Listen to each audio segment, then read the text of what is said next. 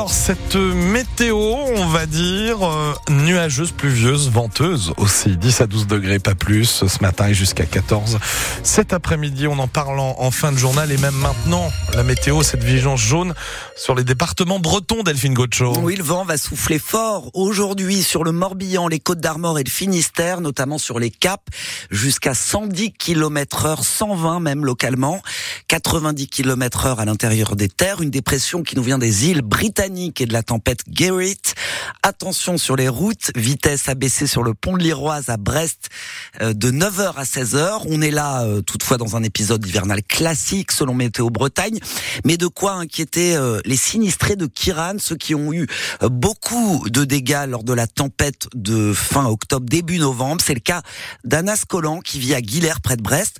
La jeune femme qui doit accoucher dans moins de deux semaines a réintégré sa maison à peine vivable. Un énorme pin sylvestre est tombé sur le toit. Les travaux n'ont pas commencé, surtout Angeline de Muinck, d'autres arbres menacent. Un nouveau coup de vent et c'est l'angoisse. Anna les a comptés, ce sont 16 arbres qui menacent sa maison. 16 de 20 mètres, oui, ça fait beaucoup. Ouais. Là, le truc, c'est que vu qu'il y a deux arbres qui sont tombés et que ce sont des pins, il n'y a plus de racines pour les autres arbres non plus. Donc en fait, ils menacent de tomber à chaque moment, à tout moment, quoi. Alors si ça souffle trop, Anna et son conjoint préfèrent décamper. On est un peu stressés, de toute façon. Enfin, je pense que selon le vent, euh, moi, je, je partirai de la maison. On ira se réfugier chez mes parents. Les arbres en question sont sur le terrain des voisins qui ne veulent rien entendre. Pour eux, ça ne craint pas. Pourtant, on leur a dit la mairie est passée, les gendarmes sont passés, les pompiers sont passés, les élèves sont passés, mais ils veulent rien faire. Donc, euh, tant qu'ils veulent rien faire, euh, on attend. Une situation très angoissante. On est complètement abattu, surtout qu'en plus, bah, du coup, les travaux ont pris du retard parce qu'il y a une erreur du commercial. Euh, du coup, bah, rien n'est fait, il y a rien qu'à bouger. Le toit est à peine bâché parce que vu qu'il y avait de l'amiante sur le toit, ils voulaient pas bâcher le toit. Enfin, c'est c'est très compliqué là. Surtout qu'Anna doit accoucher dans 10 jours. Du coup, le bébé n'a pas de chambre, quoi. Enfin, clairement, on a perdu deux pièces dans la maison. Euh, c'est pas l'idéal, quoi. enfin, là, j'ai j'ai même du mal à visualiser comment ça va être après parce que du coup, j'ai pas pu préparer correctement euh, les choses euh, normales, enfin, qu'on fait quand on attend un bébé, quoi. Anna et son conjoint ont rendez-vous vendredi avec leurs voisins chez un conciliateur.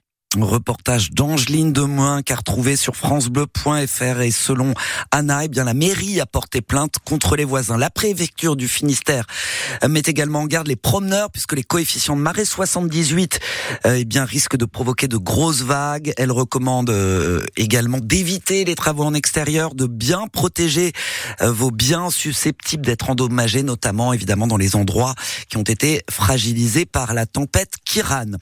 Une série d'alertes à la bombière en Bretagne, des mairies ciblées à Quimper. Euh, Tout a dû être évacué à cause d'un mail menaçant reçu hier matin. La police est intervenue. Un périmètre de sécurité établi, mais rien n'a signalé finalement. L'hôtel de ville a pu rouvrir ses portes deux heures plus tard. Même chose à Saint-Brieuc et à Rennes et aussi dans d'autres villes de France comme Grenoble, Annecy et Nantes. Et puis une autre fausse alerte à la bombe, euh, toujours à Quimper, mais cette fois au Cinéville. Les séances de 18h ont dû être annulées. Le cinéma évacué, euh, mais il a pu rouvrir ses portes à 20h. Le Cinéville qui précise sur sa page Facebook que la place euh, pour la séance annulée reste valable évidemment pour le jour et la séance de votre choix. Du Morbihan à l'Antarctique. C'est un long, très long voyage que s'apprête à entamer le député modem Jimmy Pain. Il embarque demain pour 5 à 7 jours de mer sur l'Astrolabe. C'est le patrouilleur brise-glace de la Marine nationale depuis Hobart en Tasmanie, destination la base du Mont d'Urville en Terre Adélie.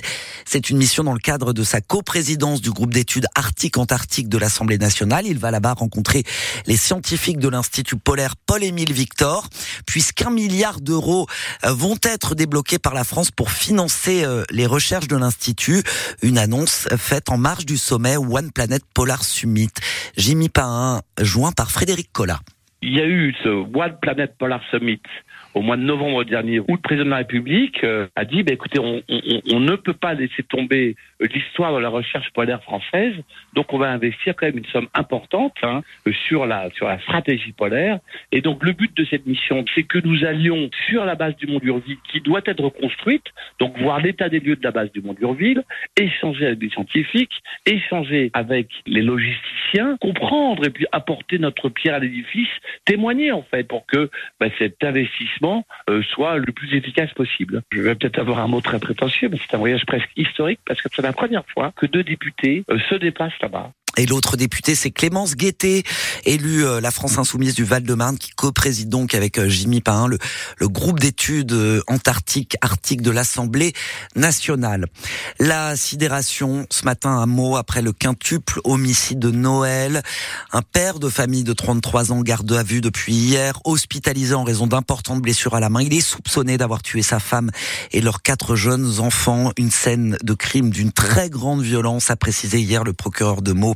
L'homme était suivi depuis 2017 pour des troubles dépressifs. Après une tentative de suicide, il avait déjà planté un couteau à l'omoplate de sa conjointe en 2019, mais elle n'avait pas voulu porter plainte. L'armée israélienne multiplie ce matin les frappes sur la bande de Gaza. Plus de 240 personnes tuées en 24 heures selon le ministère de la Santé du Hamas, mais un chiffre impossible à vérifier puisque aucun journaliste ne peut accéder à l'enclave palestinienne. Ce matin, un raid israélien aurait fait six morts et de nombreux blessés dans un camp palestinien du nord de la Cisjordanie. Et elle est le symbole de la France pour bien des touristes, mais pas que. La Tour Eiffel qui commémore aujourd'hui le centenaire de la mort de son créateur, Gustave Eiffel. Un show son et lumière réalisé par le DJ Michael Canitro, diffusé ce soir à la télé sur les réseaux sociaux. Un mélange de musique électronique, de performance et de mise en lumière de ce monument de fer de 330 mètres de haut, le plus photographié au monde. Steven Goyer, 100 ans après la mort de Gustave Eiffel, la Dame de Fer garde une place bien particulière dans le cœur des Parisiens comme des touristes. Si elle se laisse s'approcher, la Dame de Fer s'est aussi posée pour les photographes installés un petit peu plus loin sur le pont de Birakheim. Simon habite Paris, la Tour Eiffel. Il la connaît bien pour sa famille polonaise. En revanche, c'est une première. Moi, c'est ma mère Ouais, qui ouais, voulait. C'était ça. C'était pour les photos. C'est le symbole de Paris. Symbole de la France pour moi. Des photos, des vidéos sous tous les angles. Certains gardent les images pour eux. D'autres, comme Sévina, est venue de l'île Maurice, préfèrent les envoyer à des amis moins chanceux. Vous les rendre jalouses un peu, mais parce que c'est pas tout le monde qui peut venir ici et passer des vacances ici, et voir la Tour Eiffel, faire des jogging près de la Tour Eiffel. C'est magnifique, c'est magnifique, c'est extraordinaire. Il y a ceux qui aiment le monument avec les yeux et les autres, plus touchés par le symbole. C'est quelque chose de, de sacré. C'est le cas pour Abderrahim, marocain venu voir la Tour Eiffel pour la deuxième fois. C'est quelque chose qui montre pour moi la civilisation française en général. Ça présente presque la- le patrimoine essentiel et primordial de la France. La chose qui la rend plus magique, c'est le- cette fleuve qui est euh, magnifique. C'était d'ailleurs la première étape de sa visite parisienne, parce que Paris, c'est la Tour Eiffel, et que la Tour Eiffel, c'est Paris, ajoute-t-il, avant de reprendre sa route. Je suis sûr que vous avez bien une petite photo de vous devant la Tour Eiffel. Ah bah oui. Comme, Comment comme- vous le savez bah, Non, forcément, pas on en de a- moi. Non, mais c'est vrai que ça m'est déjà arrivé de la prendre en photo. Est-ce que vous êtes déjà monté? Alors oui, mais alors ça, c'est encore une une, autre histoire. D'accord. C'était en fin de soirée, on n'avait pas dormi. Enfin, plutôt en début de journée, on n'avait pas dormi. On s'était dit, vas-y, on va à Paris, on va sur la Tour Eiffel. On a rencontré des Américains, c'est devenu nos potes. Euh, voilà, on, mais bon, on est, on, voilà, on n'arrivait pas trop à par- parler. euh, Enfin bon. Monsieur, Il oui, était- on se comprend oui, toujours voilà. dans, dans la langue de. Non, Hein enfin voilà. Quoi. Voilà. Et alors, est-ce Sacrée que aventure quand même. Est-ce que vous savez que, évidemment, Gustave Eiffel, on le connaît pour sa tour Eiffel, mais on lui doit aussi des ponts, des viaducs installés un peu partout dans le monde, ou encore l'ossature de l'emblématique statue de la liberté Ah bah oui. à New York.